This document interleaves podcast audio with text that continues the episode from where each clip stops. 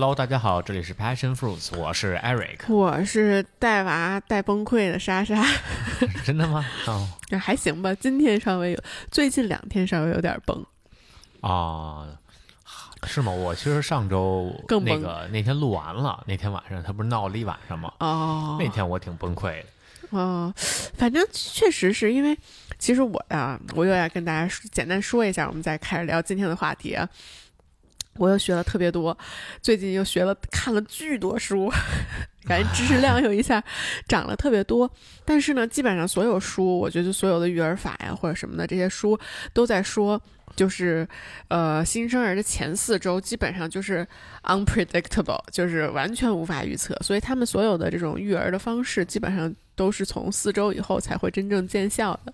然后他们就说，你前四周呢，你可以你可以 practice，但是不要有 expectation 啊，有道理。对，所以我们现在就处于这个非常疯狂的前四周，确实是每天都不一样，从每天喝多少奶到他。就是到底是什么胀气啦，还是说什么猛长期啊？就反正就每天的状态都很不一样。对对对，其实我觉得最主要是懵逼，就是这一个是就是他哭了或者他闹了，对吧？你不知道他为什么。就是如果我们知道为什么，就你你知道怎么，你就你就就学着怎么做，对对对对。这个其实就每天就懵，这个是就是比较折磨人的。但是其实除此之外吧，就是还好，就是他处于在天使和魔鬼。这两个极端，然后来回游走啊，就像这个，就像这个市场经济一样。对他不闹的时候特别小天使 啊，对，巨可爱。然后他一旦就是开始哭了啊，完蛋啊，那真的就是完蛋。嗯，是的。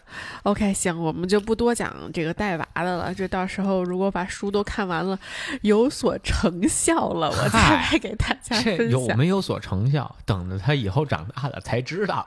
没有，我所谓的有所成效是对于咱们来说，比如说咱们觉睡得。更好啦，或者什么的，知道了？哎，对对对对对对，所以这个这个等我以后再来跟大家分享。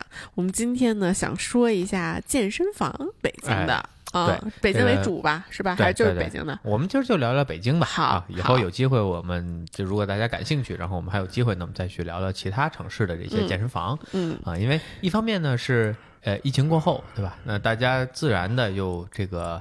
呃，回归了这个健身的这个习惯啊，那希望希望是这样啊。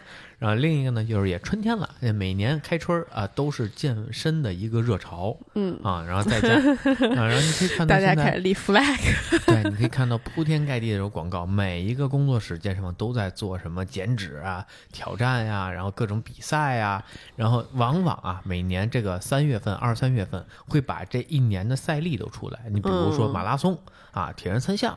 啊，基本大概的时间，包括像 CrossFit 或者一些体能赛，这基本每年像呃这个开春都会定下来。啊，你这一年呢，也就有一个目标，就说哎，我该怎么练呀，怎么着？而且你春节对吧？中国这春节也过完了啊，然后该该减这个该吃该玩也都差不多了，后边就踏踏实实工作，然后就好好锻炼身体。咱们也想借这个机会，哎，来聊一聊北京的健身房。嗯啊。对，我想先说两个点啊，一个是说到这个健身房，我最近还有焦虑，说这个我的产后这个修复会不会不太顺利，因为我确实还没有花时间在研究这个上面。然后呢，我就想到其实。呃，我这，但我这也是听说啊，我其实没有去过很多，就是做产后修复的这种健身的企业，其实很多都是在贩卖焦虑。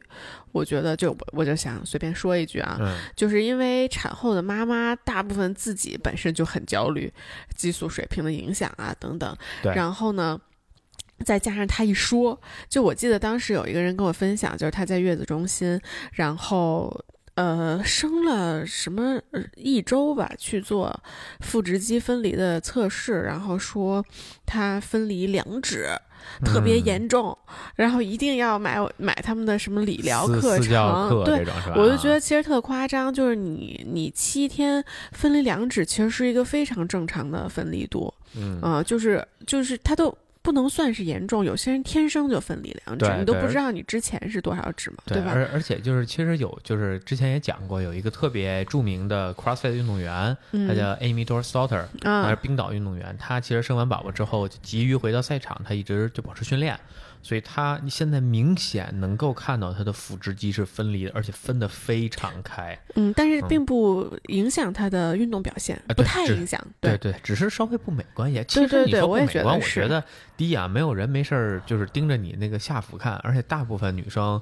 就你穿一裤子，它那个下腹是挡上的，你是从你大概第六块腹肌那个，就五六块腹肌那个开，嗯嗯第三排嘛开始看，而且说句不好听的，有几个人能练得出来哎，是啊？说的太有道是吧理了？。有几个人你能带着八块腹肌上街的？别八块四块啊，很少嗯啊。所以其实就是别为这个事儿过过度焦虑啊。嗯当然可以修复啊，不要过度焦虑。是的，啊、然后第二个点呢，就是当时艾瑞跟我说我们聊这期的时候，我当时就觉得，我就在想说，近两年我真的觉得没有什么新兴的健身的这么一个东西出来，因为我觉得它跟消费品很像。就我们前两期不是聊了这个小众品牌嘛，是的，就是二零一六年我们刚回国那两年，可能之前一两年也是，就是层出不穷的特别特别多新的品牌。当时我记得有什么，你像 Space Cycle 啊、Goo Cycle 啊，都是刚进来。然后那个呃 Blue Energy 原来叫什么来着？呃，叫那个呃 Green 是吗？哎，对对对。然后包括像什么 Sharpen，然后那都是很后来的。啊 Sharpen 是对很后，来的就一八啊年吧，就反正就是一六、一七、一八、一九。或者二就反正就是疫情前、啊啊，疫情前就是你觉得有层出不穷的，呃，每天都能看到一些新鲜的东西，呃，不管是什么什么空中瑜伽呀，或者是什么普拉提呀，啊啊，对吧？就是你感觉，哎，过过一段时间就有一些新的东西出来。对但自从疫情以后，我就觉得再也没有看到新的东西，就跟消费品是一样的，就是可能整个资本市场冷却了，然后钱也不多了，嗯嗯，就没有那么多好玩的东西了。我我不同意哈，我嗯我觉得 yes and no 吧，啊，在这里边呢，我觉得有几个点，一方面就是在一六，我觉得一六年是个全世界范围内是个节点，就是嗯一六年一五一六年开始流行的 boutique studio，就是这种精品工作室形式。嗯开始刮出了这么一个风潮。那最开始，其实在美国很早，对吧？你很很早就去过 Soul Cycle，对对对，啊，那 Soul Cycle 很早就出来，但是它也仅限于美东地区。嗯啊，你甚至到洛杉矶，你到三藩，对吧？它还是没有这些东西啊。包括那个时候，其实包括 CrossFit 这个东西，它也并没有就说，哎，我刮遍全球。那个时候也只是在一些啊重要的像这个白人的比较多的这些地方，它比较受欢迎。而且这还说白人多，也都不是就是经济好一点的，像英国呀、像澳洲啊、像这个美国大这个大陆啊，那其他地区那个时候也都没有发展出来。但是呢，有两个品牌，其实我觉得他们做了很大的贡献，一个是 F 四十五，一个是嗯。OTF，、就嗯。Orange Theory，、啊，然后这两个品牌呢，他们主要是做连锁的，他们就全球开始开连锁店，嗯，这两个品牌都是做什么样的课程的呀？其实都是有点像这个 CrossFit 降阶啊，就就是。Boost Camp 这种东西，嗯循环训练啊，他们把这个循环训练，像 On Theory 呢，就是跑步机加划船机，然后加上一些小哑铃、小器械，然后这么着不停的循环那不。跟那个 Blue Energy 也差不多，对吧？没。错，哦，它其实就可能就是模仿他们出的。没错，哦嗯，它就是 station 的这种制度，就你在这个 station 练完，去下一个 station，去下一个 station 其。实说白了，Sharpen 也是这样的呃啊，，Sharpen 跟它他们算是不不对对对，不一样不算是 Station，它不是 station 循环啊。嗯然后那 F 四十五呢，其实跟 CrossFit 有点像，会有一些简单的小杠铃啊、小哑铃啊，比较轻的这这些重量。然后它最主要呢是跟着电视做，然后会有一个他们叫这个呃助教或者是什么的，就是指导员、在场上会给你这个。呃，巡逻，然后呃，你有什么问题，或者你有这个觉得你做的不对的地方，他会帮指导你啊。然后呢，他们呢就开始遍地的去开这个连连锁店嘛，也是因为他们整个把这个精品工作室这个概念整个刮出来了啊，从整个北美大陆一直刮到了这个亚洲啊，刮到了欧洲，然后越来越多人才进入这个行业。所以我觉得这是一个很大的分水岭，就是从那个年代啊，嗯。啊，然后你像有了，就因为 Soul Cycle 这些有了这 F 四五这些，那国内也有很多人去去模仿他们。模仿他们，对吧？嗯。你像那个那个 JPEG 还是 GPEG 啊啊，我们啊。那，个同学开的打水球的一个打水球，对拳击馆，他学的也嗯。是纽约的 Rumble 嗯啊，嗯他也是看到了 Rumble，然后回来去做了这么一个东西嗯，啊，有类似的这种品牌在新加坡呀，在马来西亚呀也开了这样的店。哎所以其实是不是可以说是因为疫情了之后，全球的这种补替健身房都停止了，所以导致国内的其实也没有什么新的创新了。呃，我觉得一方面是，但其实最主要的哈，就是健身这个花样就这么多了，就这么多。说白了就是你最终落回来，还是你得去。我花样再多，你得去。说的太有道理了。他变了再多花样，只是为了鼓励你去到健身房。嗯，那最终的目的是什么？是为了让你锻炼，对吧？他都不是说让你成为运动员，只是为了让你锻炼身体，嗯。人家吸引你这么。然后么对，但就做到最后，发现这不管怎么做都是一个反人类的事情，没就是错没人去。对这就是我想说的。嗯 其实做了这么多年，大家越来越就是大家还是在讲什么自律。对吧嗯那自律这个东西，就我我的观念啊，自律永远都不是长长长久的，都永远不是长效的嗯啊，那必须得内驱。嗯，所以你看这其实，在疫情之后，有没有健身的行业发展？有，自行车、攀岩、啊，包括这个飞盘、腰旗橄榄球嗯啊，然后还有这个跑步、铁三，其实都有很大很大程度的发展嗯啊。这个包括你现在像公路车，对吧？买的很费劲，跑鞋，从一九年开始到今年，中国出了多少个跑鞋？可能这三年出了人家十年跑鞋的量。啊，就就就是这么夸张的一数字，那就这这其实是证明，就是这个市场并没有走冷，只是方向变了。那大家现在越来越关注于兴趣，就更从内驱开始去做，嗯包括像冲浪这种东西。嗯，那你三年前疫情前没有，就非常太小众了。就一个 lifestyle 的感觉。对它现在变成一个运动，包括滑雪嗯啊，其实这几年都是在这些方向，我觉得是有更多的发力。反而健身房说白了还是反人性的这么一个设计。嗯嗯，那那最终它这个还是需要你去嘛，嗯啊，还是需要你鼓起勇气，对吧？说服自己拿着你的健身包去那儿去遭去去受这个苦，是吧？嗯，是，行，那我们那个就从还是跟我们之前分享像小众品牌啊和那个餐厅一样，我们按一些品类来分享一下我们觉得北京还挺有意思或者我们喜欢的健身房呗。行啊，你这个你你主要来说吧，因为我知道太多了 那所以就应该你主要来说。啊 Anyways，我们就先说健身房，啊，就是就就是 gym 啊，撸铁的这种地方。我其实印象最深的健身房是 Philosophy，、啊就是在侨福芳草地的楼上。体之道，哦，是吗？它都有有中文名儿。它一直有，人家啊健体之道啊，然后那家健身房其实开的也挺早的，就乔福刚开，他应该就开了，对吧？对对，然后我对那家健身房印象非常深刻呢，是因为我觉得我当时一看我就知道这家健身房绝对不赚钱，他也不是为了赚钱去做的，嗯，对，就呃应该就是那儿的老板吧自己做的。对这个因为我这个算行，就算半个业内人吧，嗯所以我对这些事儿知道多一些。对，那个整个这个 philosophy 呢，就是芳草地的这个 landlord，那他们自己做、哦，啊啊，所以就是他们也是直接管理嗯啊。这个就是，而且包括你看，通常啊，健身房员工，呃，整体来说，这个行业整体的就是人员的教受教育水平相对差一些。嗯但是你看健体之道，他们招募员工水平还是相对好很多。嗯呃，就是因为他的就是招进的标准是不一样的，它不是一个健身房，它是按照他们相当于物业这么一个水平进的啊、哦，半个物业这么一个一个水平。对我就觉得那个健身房，就先不说，其实我没在那儿练过啊，我只是参观过两次。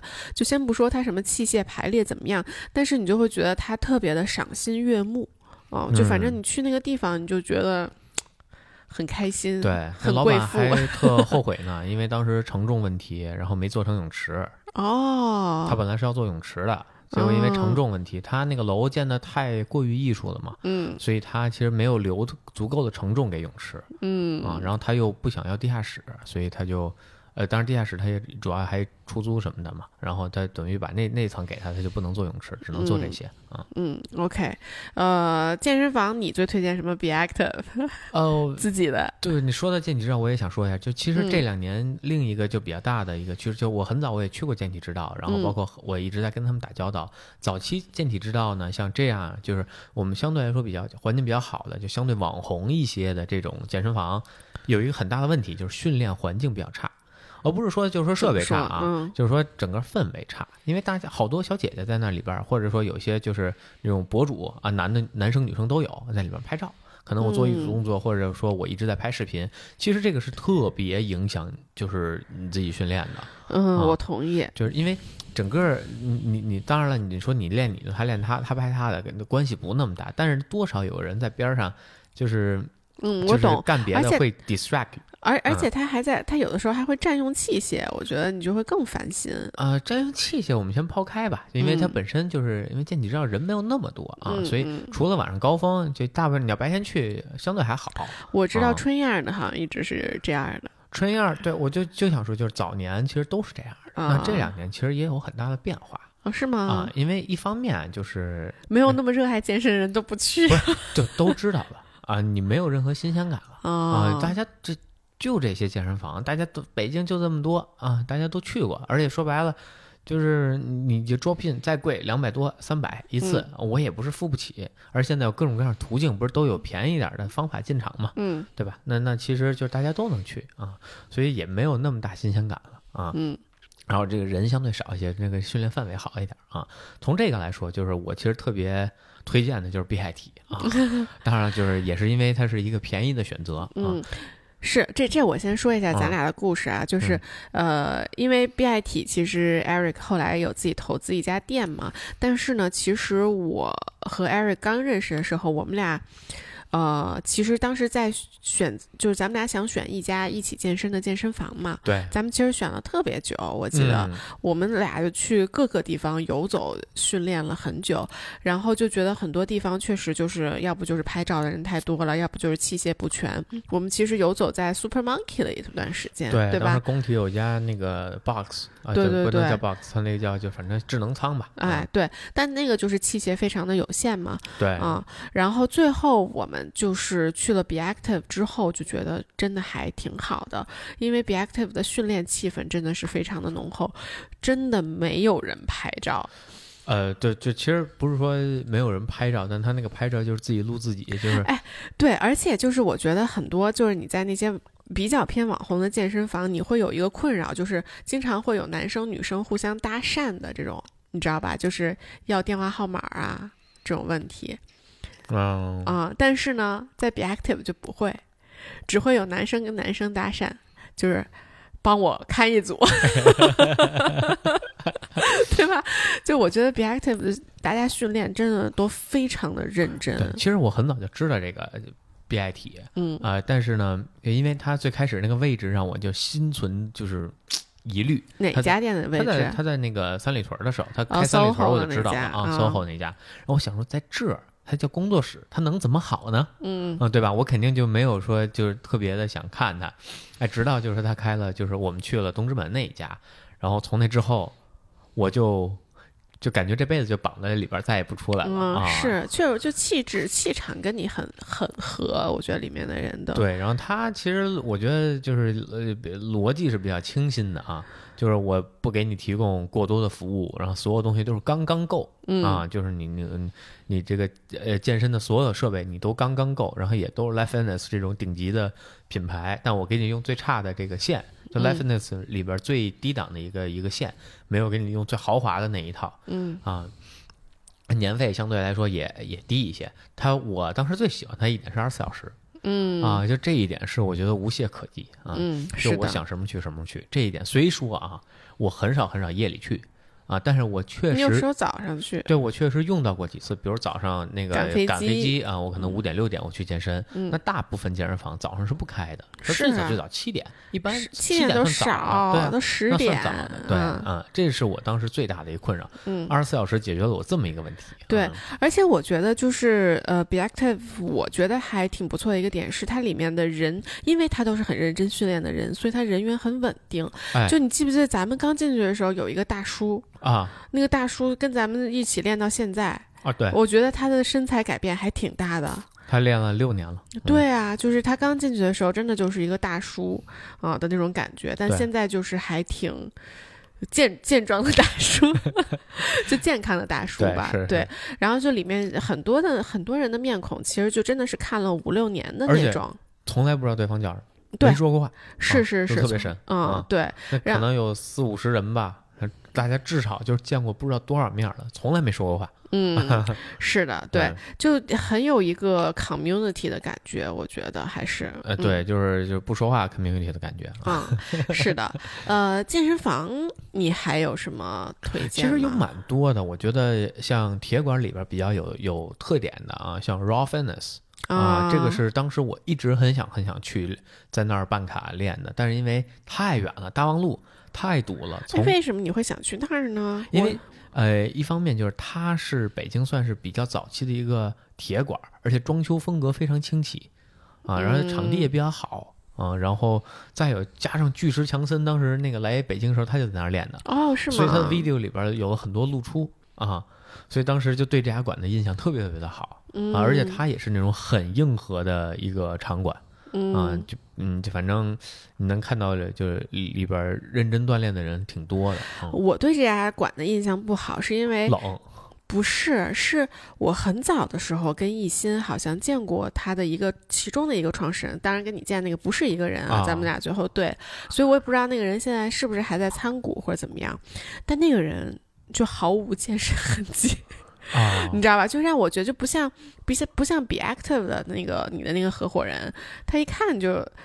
他健身对吧？他每天都在那馆里泡着，但是那个 Raw Fitness 的那个创始人让我觉得他不是真心喜爱这个行业，所以当时给我的哦第一印象会比较差，所以我一直没有特别喜欢 Raw。啊，嗯对对，你要这么说，其实他们我知道的，他们这个好像都不是那么热爱健身，但是呃呃，人家做的没毛病啊，就是确实非常用心，所有当时反正至少啊，所有器器械的小细节，人家做的都挺好的，嗯，这个也嗯是让我觉得，呃，反正在这我觉得是当时一个 benchmark 嗯，啊，它是在北京撑了很多年的 benchmark。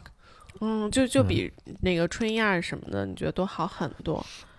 呃，Traction、春燕儿这些因，为 Traction 是后来了，那我们嗯不能这么去比，你年代不一样，人家一四一五年开的，嗯你是二一年、二零二一年开的，那这个是有很大的一个跨度的，你不能这么去比。呃，但你像呃春燕儿呢，一个是背靠着酒店啊、那这个也是不一样的。嗯再一个就是春燕儿切的人群跟 Raw Fitness 是不一样的，Raw Fitness 其实就是健美健体，它当时嗯非常锤。啊，我就是锤在这一个领域里边，它跟 Muscle Dog 很像。啊啊，，所以它其实跟 Muscle Dog 属于非常元老级别，做这种铁管，然后就做的很大，然后很有品牌感的一个品牌啊。嗯他们俩都非常有品牌。你说呃 Raw Fitness 健体呃那个那个那个和那个 Muscle Dog 啊，嗯，基本大家都知道。啊，这嗯在北京，你要训练时间长一点儿的，嗯。OK，那健身房我们是不是就差不多了对，健身房其实因为比较多啊，这个就不做太多的介绍了，因为有很多很多馆，其实也都有各自的特点，也都很不错啊。啊，包括现在什么奥美养仓啊这些，都都嗯，环境都很好。第二个品类你想说什么？我就可以说说团课吧，我觉得嗯团课还是团课是不是有点大呀？你是所有剩下的都能叫团课，感觉呃，那就说这个，比如瑜伽、普拉提这一类的，啊，行，嗯，那就开始瑜伽院了是吗？对，我要先说瑜伽院，我是瑜伽院代言人。虽然我已经很久没去过了，对，反正就是瑜伽品类里面，嗯、阿汤我不知道啊，就是流瑜伽的话，肯定就我觉得北京只有瑜伽院。我真的是拿 ClassPass 上过无数流瑜伽课，都非常的失望。就是啊就跟瑜伽院确实是没有太大办法比。然后我们之前也跟那个瑜伽院的一个老师小宋老师，非常著名的任静松老师录过一篇那个疯人院的系列，大家啊就是想听的话也可以去听。然后我在里面就有一个很很有意思的这个。呃，结论就当时小松老师也说，他觉得我很聪明，就是我在呃别的地方，比如说我去出差，或者是我到一个不熟悉的地方，我要去练瑜伽，我一般就会选阿汤，因为阿汤他就是序列，他跟这个老师没有多大的关系。说白了，这个老师可能他会有一些 energy level 的不同，但基本上他就是念口令嗯而已。但是流瑜伽他会把整个老师的气质、他的性格、他的一切的东西都带到他的那个课程里，所以每个人的差距会非常非常的大啊。然后，如果你是特别爱练流瑜伽的话，我真的很推荐瑜伽院。然后他们好像最近还刚刚装修过，我这个这个刚生完孩子也办不了优惠卡了，估计给大家这个机会，他好像二月底之前还有什么优惠之类的。新刚新新装修的，对，那里面的老师真的是我觉得非常非常厉害的老师。嗯呃，如果是瑜伽圈儿的人，我觉得大家基本上都听过瑜伽院，虽然它是一家非常小，就是非常 boutique 的店，嗯但是如果是呃，如果自己是一个留瑜伽老师，不管不管你是青鸟的留瑜伽老师，还是就是这种非常大众健身房留瑜伽老师，其实大家都会听过瑜伽院。嗯哎，就是瑜伽院的广告就做到这儿了。啊，这记得打钱啊。对，然后除此之外呢，呃，我觉得这个普拉提机器的那个 The Body Lab。嗯啊。我觉得也还挺有意思的。虽然说我练的次数没有特别多，可能不超过十次吧，但我觉得每次都很酸爽，嗯，啊。就是感觉都很不一样。嗯，对，呃，普拉提机器其实现在做的也比较多了啊，有几家像 ISOFIT 那样，很老牌的，然后它不不叫 Megaformer，人家叫普拉提床，然后啊，Megaformer 呢，呢其实是 The Body Lab，还有另外一个叫 Panamore Fit 啊，嗯，在这个那个那个就是呃呃朝阳公园那边啊，那啊个叫什么就那个 K 十一还是叫什么？啊，就那大黑楼啊，，大黑楼啊，就嗯那个呃亚马呃亚马尼公寓吧，叫什么？哦，啊阿玛尼公啊寓，啊阿玛对亚马嗯尼小对阿玛尼公寓那儿啊，对对对，在那底下啊，然后也是跟那个呃它也是 Megaformer 啊，这是北京我觉得算是比较比较有趣的这种普拉提课程，当然还有一些小就是小的工作室也有普拉提呃机器，但是呃具体课程呢我就没有过多的就是呃那个什么去看了，但他们是。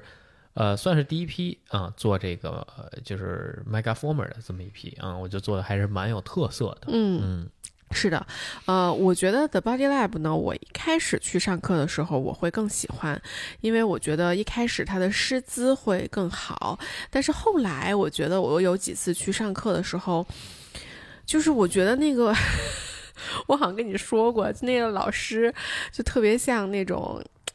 就打了鸡血的，啊，就一直就是，就是他没有什么理由的一直在那儿鼓励你，你懂吗？就其实可能就我我可能本身就没有那么适合上团课，就我这个叛逆的性格，你知道吧？嗯就包括我原来在上 Go Cycle、Space Cycle 的时候，我就觉得那老师特傻逼，就自己在上面那么嗨，然后鼓励大家，我当时就特别想骂他，就觉得反正就是我就是一个这么叛逆的人，对，所以呢，我其实还挺挑老师的啊。然后我觉得像这种课，哎，其实说实话，我觉得像。普拉提这个品类，它是不是很难赚钱啊？呃，其对我也想说就是这个。嗯其实像这种普拉提床，最大的问题是在于我每节课的人数是固定的对啊，你想多一个少一个，就真的没有办法。The 啊 Body Lab，、对他一节课也就十个人啊，有没有？他那十张床，对啊，就十个人，我觉得就非常的，哎，就就你收的再贵，其实我觉得都挺难，就是挺难，呃，在更大 scale 去赚钱的，啊，对吧？这里这里我想说一下啊，健身这个行业啊，无论就没办法赚钱。对，它都不是，就基本大家都是贩卖情怀啊，嗯以燃烧自己的热情来做，所以就是好多时候不要太过于纠结于这个价格，因为确实很不容易。做什么，嗯无论你是做这种像这个呃 philosophy 这种，像人家是地主对吧？可能不用交地租，但你想那么多器械、那么多人员，然后开那么多灯、空调，那这些成本是非常非常高的。嗯呃，吓到那个真的高到吓人。然后还是说这种小的这种工作室做这个普拉提、做瑜伽，那老师怎么对吧？你得给老师一定的工资，人才能留在你这儿嘛，要不然去更大的平台了。那这个其实都是很需要这个经营者去思考，然后去去付出的。我觉得确实很不容易。嗯，然后普拉提床呢，其实我还想说一点，就是基本上，呃，所有的这种大型的瑜伽馆，比如说像卡莫，比如说像这个梵音这种比较大型连锁的，如果你去做呃孕产孕就是孕期或者产后修复的瑜伽私教，其实都会有这个 option。嗯，我觉得这个也是还挺好的，因为拿那个机器确实能够激活很多比较小的肌群。对。然后这个我嗯想说一下，其实就是像普拉提床这种东西，它有很大的优，就是好处啊。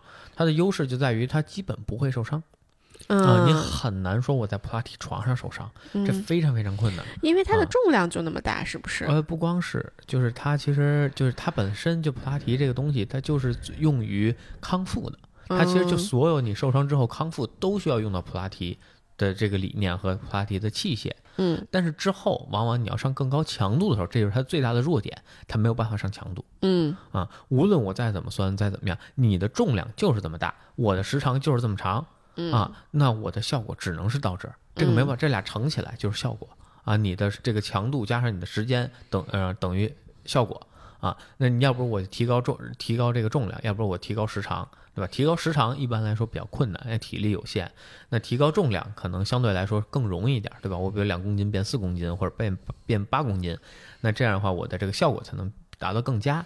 所以普拉提呢，它更像一个兜底儿的一个方案嗯啊，这个是我觉得整个这个这个系列里边比较大的一个问题。嗯当然了，就是对于大家只是想运动来说，其实无所谓。嗯我只要能出汗，我只要能燃烧卡路里，对吧？我保持这个健康身材、健康的这个生活方式就 OK 了。那其实普拉提就挺好，它基本不太会受伤。嗯，嗯是的，我觉得确实运动受伤是一个挺大的问题，是很多人停滞训练的一个问题。，对啊，嗯，对啊，嗯。OK，呃，瑜伽还有什么别的？瑜伽其实我还想想说说 Pure，但我觉得，嗯，OK，嗯、对我觉得 Pure 还是很 Pure Yoga 还是非常非常有自己的东西的。啊，真的啊，吗，我我觉得不一样啊。对，当然了，就是我也没有那么仔细去研究啊，嗯，但我就觉呃，就我觉得人家第一啊，能够做到这么多国家的连锁，而而且还能保证在每个地区都能做到头牌，啊，这个至少说明这个企业它有一定的魅力。那他老师，我觉得水平也不会太差。嗯，当然了，有机会我去上一上啊，然后也体验体验，可以告诉大家。嗯，这个我不是体验过吗？啊我跟你说过我的体验吗？我好像跟你说过吧。啊，不记得了。就是啊对我是在那个香港，当时那个这个 study abroad 去香港的时候去体验的。然后我当时就是去上了一个，呃我还不止上过一节，就上过很多节。我印象特别深，我印象特别深的是去上了一个印度老师的课，然后做那个牛面式的手臂，就大家想象一下，就是嗯我上面。就就都往两个只手都往后个够，一个是从上面，一个就是往从从下边，嗯然后，那个我有一边儿是卡住的，就是我左我左肩往后够，稍微有点卡，所以我左左肩在后的在下面的时候，我两只手是够不到的嗯啊。然后那 那个老师就拿着我的左肩在那儿晃，就晃一圈儿、两圈儿、三圈儿，嘎给我掰，特别特别神。真的是掰好了还是没掰好？我觉得掰的是有效果的，我就啊够上了。但是我就觉得特别的奇妙，那个体验就特别像你去按摩，啊，你知道吗？中按摩正骨。哎，对对对对对对对，而且不止一次，就我上那个嗯老师的课不止一次，每一次他都给我掰一次，嗯我就觉得就是这是我之前上瑜伽没有过的体验，就我也不知道是好还是坏啊。啊，但是呢，呃，后来我不是瑜伽院有一个，原来有一个老师是香港和北京两地跑，Meredith，、然后他当时听说我在 Pure 上，在香港的 Pure 上过课，当时北京还没有 Pure，他就跟我说，Oh my God，that's horrible，就是太糟糕了，你怎么会去那种地方上课？对，我觉得呃要分，就是如果你都要去拿瑜伽院这种就是呃工作室的这种形态去要求一个商建，那肯定是很难很困难的。嗯因为商建有商建的优点，那它的统一性、标准性，人家就是说白了，就是瑜伽瑜伽院有好老师有坏老师，你赶上新老师进来，那他教的就是一般般，嗯，是啊，那，你的，上课体验就是很差，你可能不如商建还啊，嗯但是商建就能让你每一个人都是八十分。啊，这个就是他最大的能力。嗯，是，嗯、反正我我也是之前有一个瑜伽院，我很喜欢的老师去了 Pure 当，嗯他应该有当就是教练的 leaders 之类的吧，嗯但他现在应该也也已经走了啊。总之就是我自从听说了 That's Horrible 之之后，我就再也没有对 Pure 有任何兴趣，但确实嗯咱们应该去体验一下。对对，嗯嗯 OK，那我们说下一个。啊，下一个品类其实那就是像循环训练 HIT 这种，嗯，嗯可以。嗯，循环训练，那你的 CrossFit 算不算循环训练啊？我就不 CrossFit 我觉得单算啊。哦，真的吗？啊对对，嗯啊，循环训练的话，那 Sharpen 算循环训练？当然了啊，OK OK，、嗯对我觉得 Sharpen 呢算是比较有特点的一个馆吧，也是你的发小开的。对，Sharpen 确实是因为呃，它主要就是跑、跳、推，主要这三个动作，嗯然后它以各种各样的形态给你展示出来，这是蛮有意思的。嗯，啊。然后他的卖点就是他们的两个教练特别的帅，他们四个教练，他们现在四个教练、啊不是不是，他们有一前台嘛，然后、哦啊，那个他他不教课啊，啊，另外一个是那个现在也还有一个另外一个教练嘛，然后三个嘛，嗯啊，三个教练啊，主要是确实有两个是属于呃台柱啊，对对对，然后就这，而且这两个台柱长得就是不呃不同的帅法，就总有一个适合你。啊，一个是一个是比较斯文一点的，啊对吧？另外一个是比较 man 一点儿，对，一个一个是一个是美国范儿的，一个是韩国范儿的，哎，对对对对？对对，你啊说的太对了，就是所以就总有一个适合你啊，对，然后还有他们像前台，还有包括另一个教练是另外两个风格啊，是吗？啊对那俩风格不一样啊 OK，啊，然后包括他们就是你可以从这个会员比例上能看出来，就女生可能占百分之七十 对对对啊，他们的训练非常非常的难 intense 我觉得这就是一个激励政策。啊，你能跟帅哥一起训练，嗯啊是对因为呃，因为我们关系比较近啊，所以他们在研发课程的时候，其实我就参与过。然后我开觉得把脚崴了。啊，那那那是后来开店了、哦啊，之前是在那个外边嘛啊，在外边测的时候，然后我就觉得这课程太难了，我都觉得可能就不一定大家能吃得消。没想那么多女生都吃得消。哎，你说太对了。啊，各个年龄段的女生都有，你不知道女生为了这些能付出多少。下到二十，上到五六哎，十，对对对对都有，对，就真的是让我，而且就是而且就是他们，我觉得去那儿的男生，这个性取向。颜颜值和身材都过于好了。哦。啊，就是，就你很少看到合照里这一排都那么精神啊，我都怀疑他们是不是定向给发的券儿，说你今儿来，你今儿来 OK，所以这也是一个很好的营销策略啊。啊不过我先跟大家透露一下，两位应该都已经有女朋友了 啊，对，好像是，啊、对对对，啊。不过他们的训练呢，确实是我觉得我当时我不知道他后来有没有改啊。说实话，我也是刚开店的时候去过两三次嘛，对吧？嗯当时我也觉得好难，就是我每次去 Sharpen，我都要恢复一个月，我才能忘掉那个痛苦，然后我才能再去，因为真的好累，我觉得嗯，对，我觉得它是两两类吧，就是如果是你经常做这种循环训练，然后 HIT 的人可能会觉得相对能接受一些，因为他的心肺整个还是比较高的，是很高啊，呃，我刚开始，我当时去的时候，我其实是不怎么练心肺的，除了打、嗯打球，我是不练心肺的。然后我会觉得其实挺累的。那现在想一想，嗯，可能也就那样啊啊啊。对，现在让我想想，可能我觉得也也还好，因为呃，他们有很多会员其实一天能够刷两次，两一天能刷两节、三节课的这种嗯啊，所以我觉得也是能够。呃，说明就是这个东西它有一定耐受度，然后当你的心肺水平上来了之后就比较。另一点就是我觉得它的训练呢有一个好处，就是第一不会无聊啊啊，再一个呢是特别实用哦，我觉得特别实用这点是真的，就是你所有的这个训练的转化。能非常立竿见影的转化到你生活或者你其他的运动项目当中，因为很简单哈，就是这个创始人他们是打橄榄球的，所以他们所有的训练本来是从橄榄球训练里面摘出来的一些，然后做成了大众项目，嗯啊，然后他们自己也有邀请橄榄球的一些培训，因为他本身就是呃打这个算算将相当于马上要进呃相当于半职业的这么一个水平嗯啊，对，这也是我想说的，就是我觉得，因为他这个创始人是一个呃橄榄球算是职业运动员吧，所以他设计的整个训练会非常的有意思，而且我觉得你在看他去给你做示范的时候，你能看到人类身体机能的这个就是爱好不能挑战饭碗啊，对，就或者就是说，哦，原来人能做成这样，原来哎人能跟鹿跑成一个样子。哎，对，就是因为我们关系比较好，所以在前期就是他们测试的时候，我是跟他们一起做的。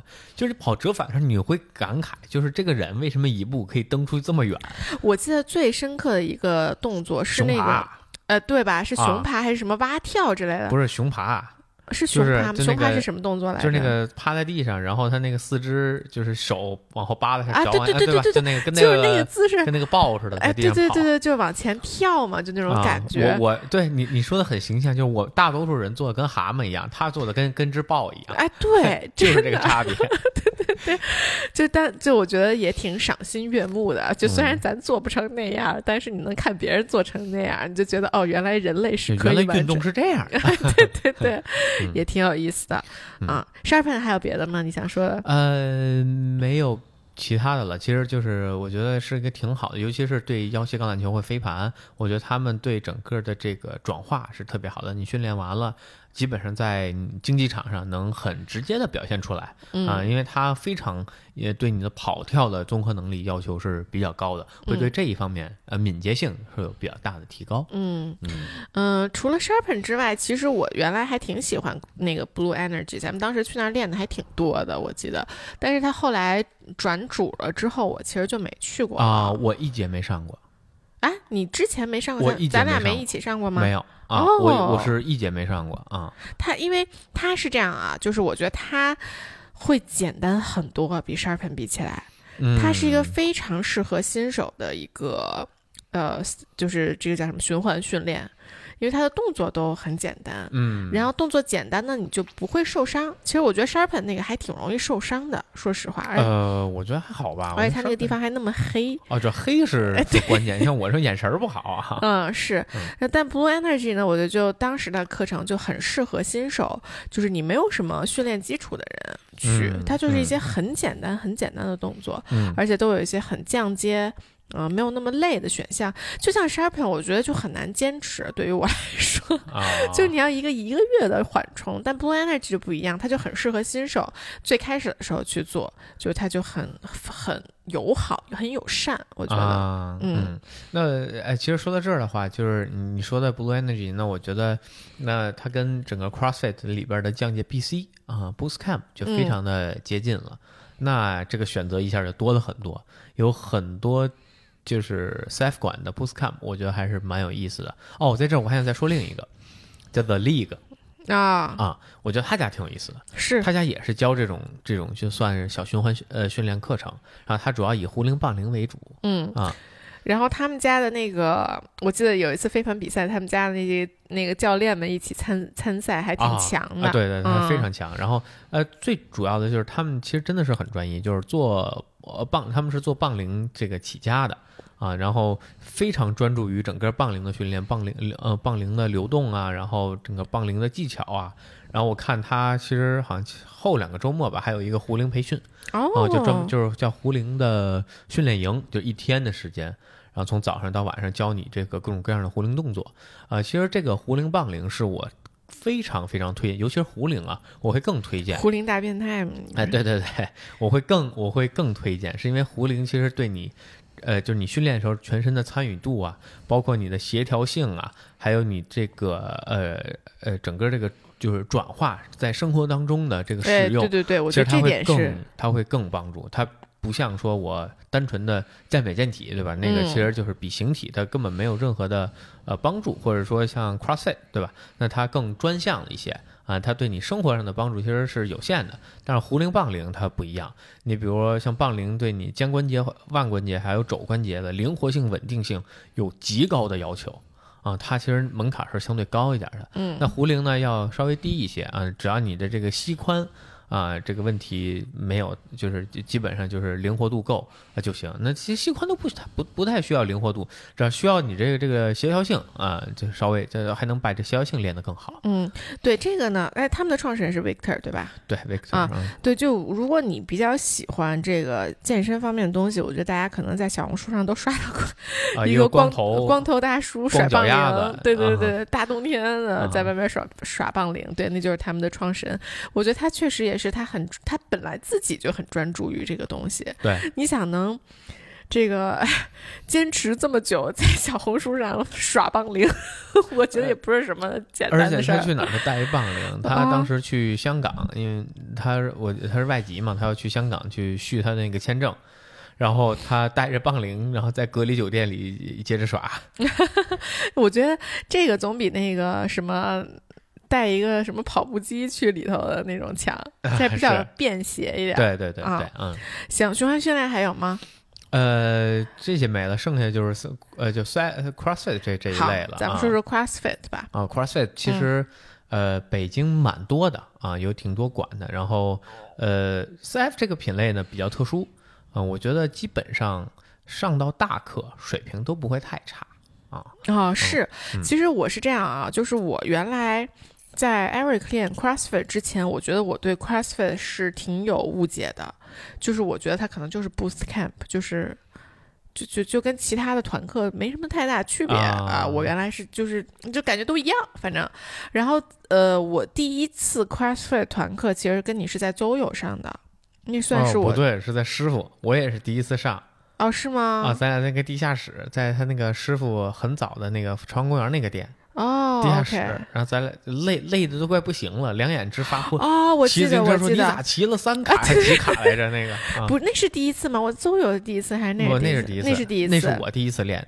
OK，对，那那是第一次，但是那次我还是没有明显的感触。说实话啊，因为那次就比如说骑自行车、什么强球这些项目，它其实就就像是一个循环训练。说白了，但是邹友那次为什么我有印象呢？因为它有举重，哦，因为你懂吧这是两节课，在师傅那儿练的是新兵训练营，就 B Boost Camp，啊，那练的就是 Boost Camp。对对对对啊对对对，所以就正儿八经 CrossFit 课，我觉得那就算是邹勇那是第一节，对对，嗯，就就是师傅那第一节呢，我就觉得跟 Sharpen 差不多，就是累呗，对吧哎那？是真累，我天。啊，是，然后这个邹勇那一节呢，我就印象很深，我才真是感受到了，哎，CrossFit 原来是这样的，大家原来这么厉害，就像你说的，就上到大课的人，其实大家都挺厉害的。嗯像这种比较呃，就是基础，就是想锻炼锻炼，大家一般就上 Boost Camp 了。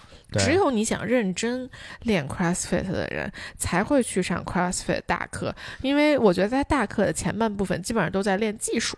对啊，只如果你就想锻炼出汗，你不会想去练技术的，这种事情有点无聊，我觉，得。而且就非常夸张的在于，呃，像练技术时候，很多尤其像举重这个环节，很多人觉得，哎，我要上一定重量，不是练技术的时候就是木杆儿和空杆儿、啊，就非常枯燥，就非常非常枯燥，一直用木杆儿和空杆儿练，嗯，然后慢慢的你再去加这个重量。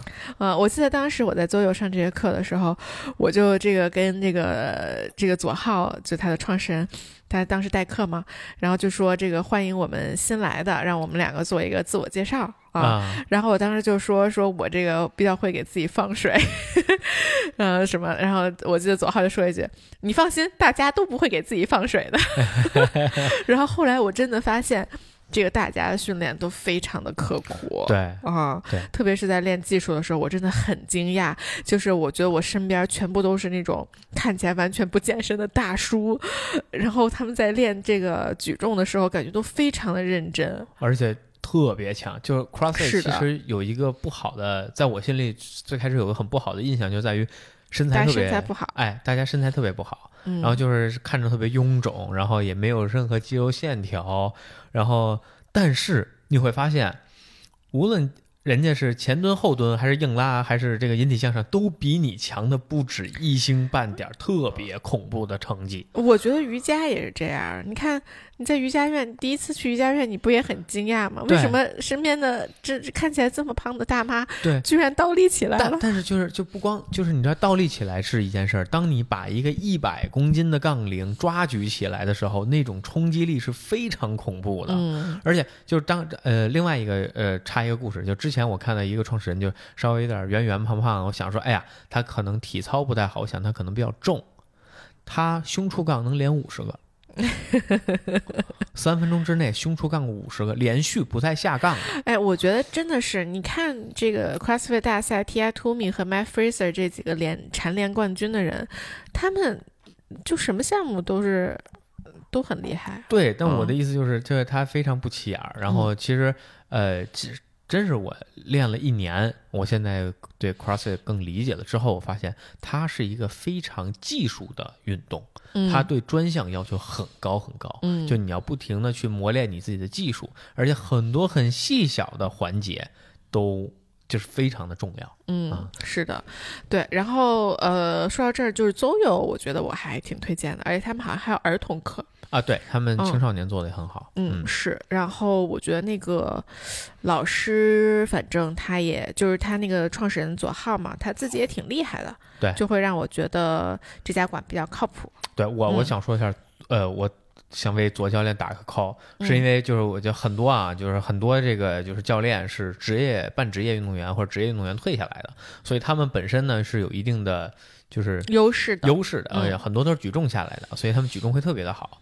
左教练长胳膊长腿，嗯其实是非常在举重方面是吃亏的。嗯那左教练真的是很努力，很努力，嗯，是的，他自己很努力，然后我觉得他带课带的也很好哎，，带的很细，嗯，让我就觉得这个馆非常非常的靠谱。对，嗯另一个我想打 call 的是师傅，嗯就是 CrossFit 师傅，因为这个我是最开始在师傅那儿练过，然后也是这么多年跟着这他们呃搬搬转转，现在在大望路这边，他们在那个儿 Fitness 对对。对 Raw Fitness 边上啊，然后他们呢一个是我觉得他们的氛围把握的是特别好。嗯。啊，那，不是说，哎，嗯，那师傅呢，他有一个特点，就不是那种特别竞技的，像像什么上海那种就特别卷的那种。那大家整个这个这个就是非常有 CrossFit 本身那个 community 的感觉，嗯，就都是同样一批人跟了特别特别久，然后一直坚持在这儿锻炼。就这个，我觉得是。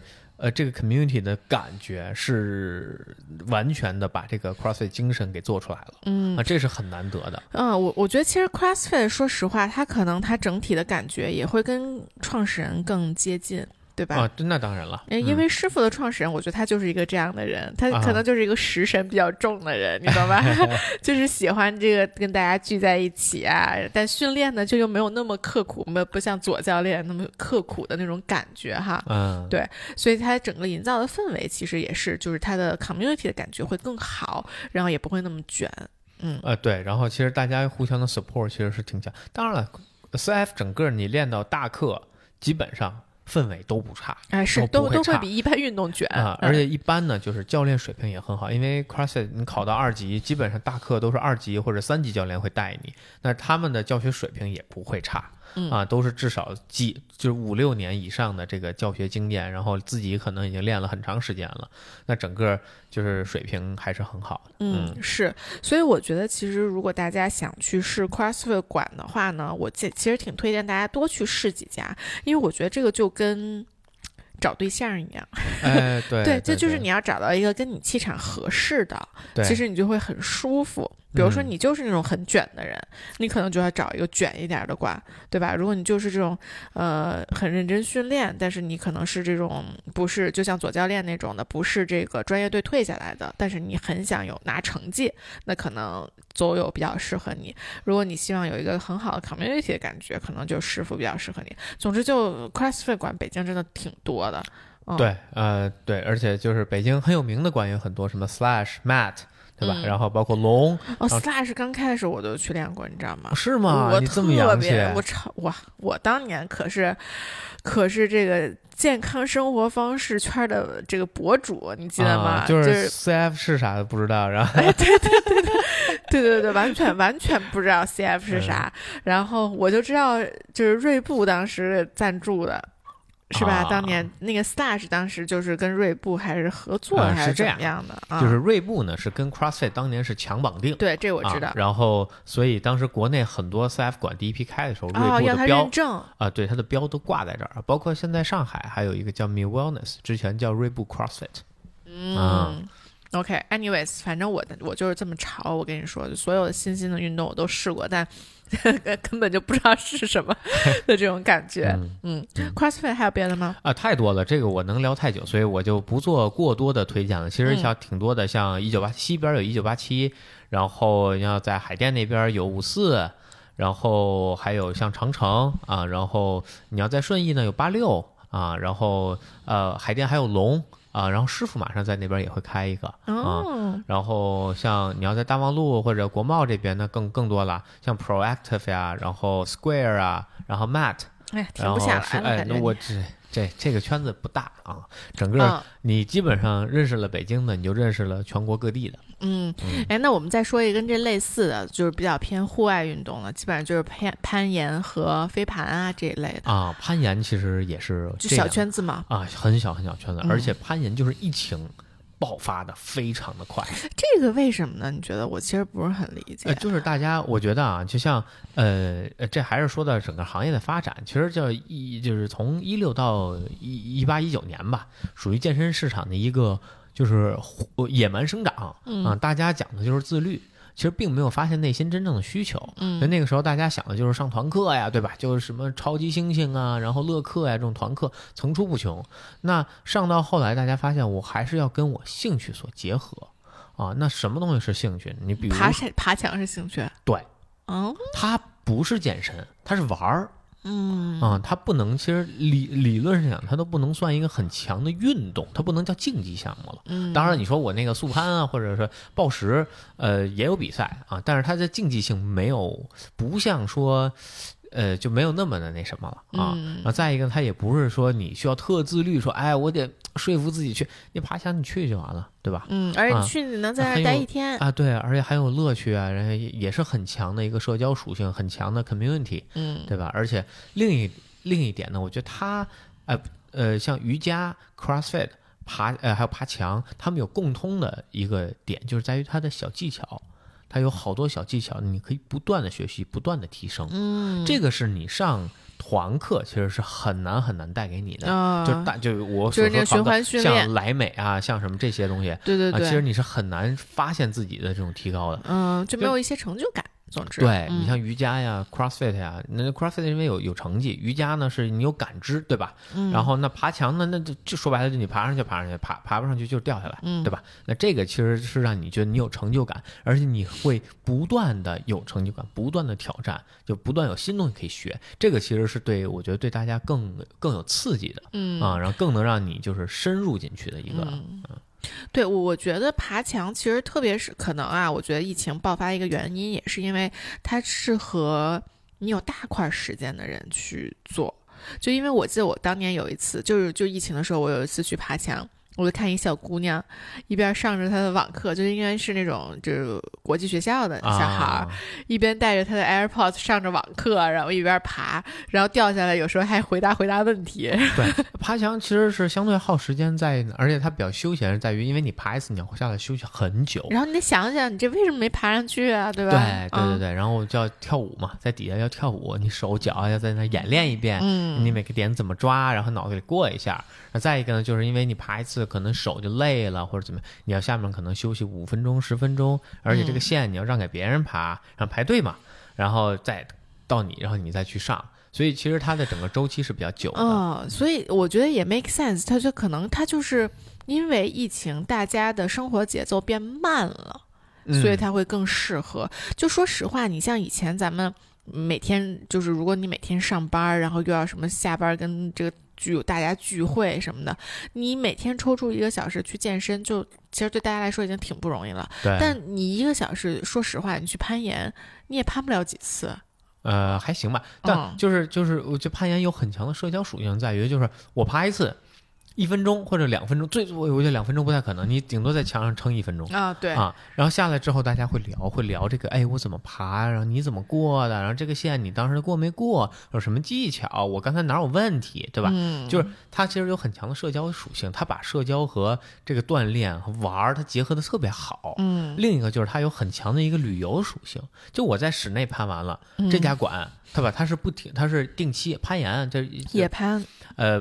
北京的我说攀岩馆啊，大部分是哦抱石，以抱石为主，也有一些高度啊，它会不定期的会把这些这上面这个凸起的这些东西给你换个叫叫定线，嗯我重新给你换一遍。那可能这个馆我爬完了，那那接下来两周我可能没得爬，我去别的馆爬，所以它是流动性的。嗯，然后我在北京爬完了，我可以去爬外地的馆，然后甚至我可以去哦攀野攀。然后北京夏天会组织好多去白河、白河峡谷，嗯是的，然后或者去这个野长城啊，嗯会攀一些这样的地方。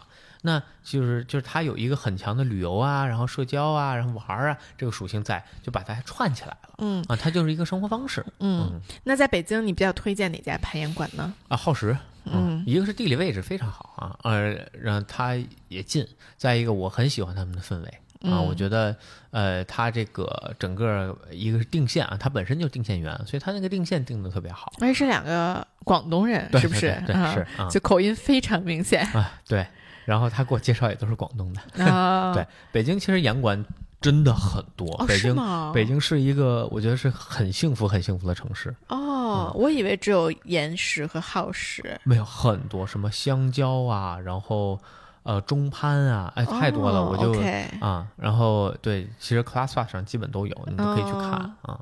对呃，我也是，我基本我应该只去过好时，就是啊报石的这种，只去过啊，包括那个望京那个 COD 啊，哦，对对对，嗯，对我其实对那儿的感觉也挺好，而且特别，我觉得也是特别适合新手，因为他的教练很好，就说白了就是那两个定线员嘛，就是、呃，定线员是一个特别难拿到的这个称号，对不对？呃，对，就是就全国应该没多少人。呃对，全国就那些定线员，然后他们要不停的去不停的管，呃，不同的管给他们去做定线。嗯，对，所以就是就是你想是一个非常专业的两个人来教你啊、所以我觉得也很适合新手去做。哦，嗯对，而且就他们的氛围也很好，就是线很多啊，这个是一个比较大的优势。尤其北京的馆啊都比较大，然后尤其是你要去什么香蕉啊这种，就是西二旗，哇，那馆高度的报时的都有，然后耗时他们也有一个远一点的馆，那个也大一些啊。哦，但你像如果你在你去过上海的，你就知道，哎呦，那真的是小啊，小的就是比一个工作室还小，可能就一百平嗯平啊。然后呃，你觉得这个飞盘要说一说吗？我觉得飞盘，哎，我可以啊。我觉得飞盘嗯也是一个蛮有，就是这两年新，呃，就真的是这两年出来的一个项目啊。对，然后飞盘，呃，我不知道今年还会不会火啊？因为现在还北京这个春春夏秋冬这个分别比较大，对，所以应该现在有很多，我我觉得渐渐开始很多的这个课又开始了。嗯啊，然后我们其实上过，我们也上过挺多飞盘课的，去年的时候，嗯嗯，然后我觉得比较推荐的一个就是 BUC 的课，肯定是我觉得很好，对，很有，嗯、怎么说呢？就反正它就很很规整，你该学什么就学什么对对对，就是你该学什么这个这正手跟反手，就是它很有针对性对，啊。然后另外一个就是。呃，伙伴吧，就俱乐部 wise 的，可能就是伙伴啊，会好一点伙伴呀，然后斌哥他自己出来做的呀，我觉得都不会差啊，对对对，就是因为我觉得我们两个上过很多其他的就没那么好的俱乐部的那些课，就是就第一他上课教的那人他自己就没什么逻辑，就不知道在教什么。呃，训练量不够啊，嗯接触时间不够长啊、然后第二，我觉得是去的人，因为你想飞盘，它毕竟是你你你不能自个儿在那扔，对吧？你得俩人扔，对，别人水平差，你就体验不好。对啊，啊，你就根本就没办法一起弄嘛。就我记得咱嗯们有一次去那个特别远的那个地方。啊去上的那个课，然后咱们做了一个还挺难的 drill，然后那个 drill 呢，没一个人扔得着那盘，哎就扔扔出来不。光是，就因为你想那么多新手的一节课，他教了一个那么难跑的 drill，大家都听不懂一开始，然后他自己又不演示，对啊，我觉得整个教学水平非常的堪忧。BUC 我觉嗯得它的分级分的真的是不错啊，嗯，就是它至少就是他会把这个新手啊，然后出，而且他每节课的主题我觉得定的非常清晰，这个逻辑是非常清晰。对，，我觉得也是因为他定的这么清晰，所以去的人都是这种知道我报什么课啊，对他就是他自己就是想提高，你知道吗？所以他的水平也会稍微好一点，不像是那种俱乐部，可能有些人就从来没扔过。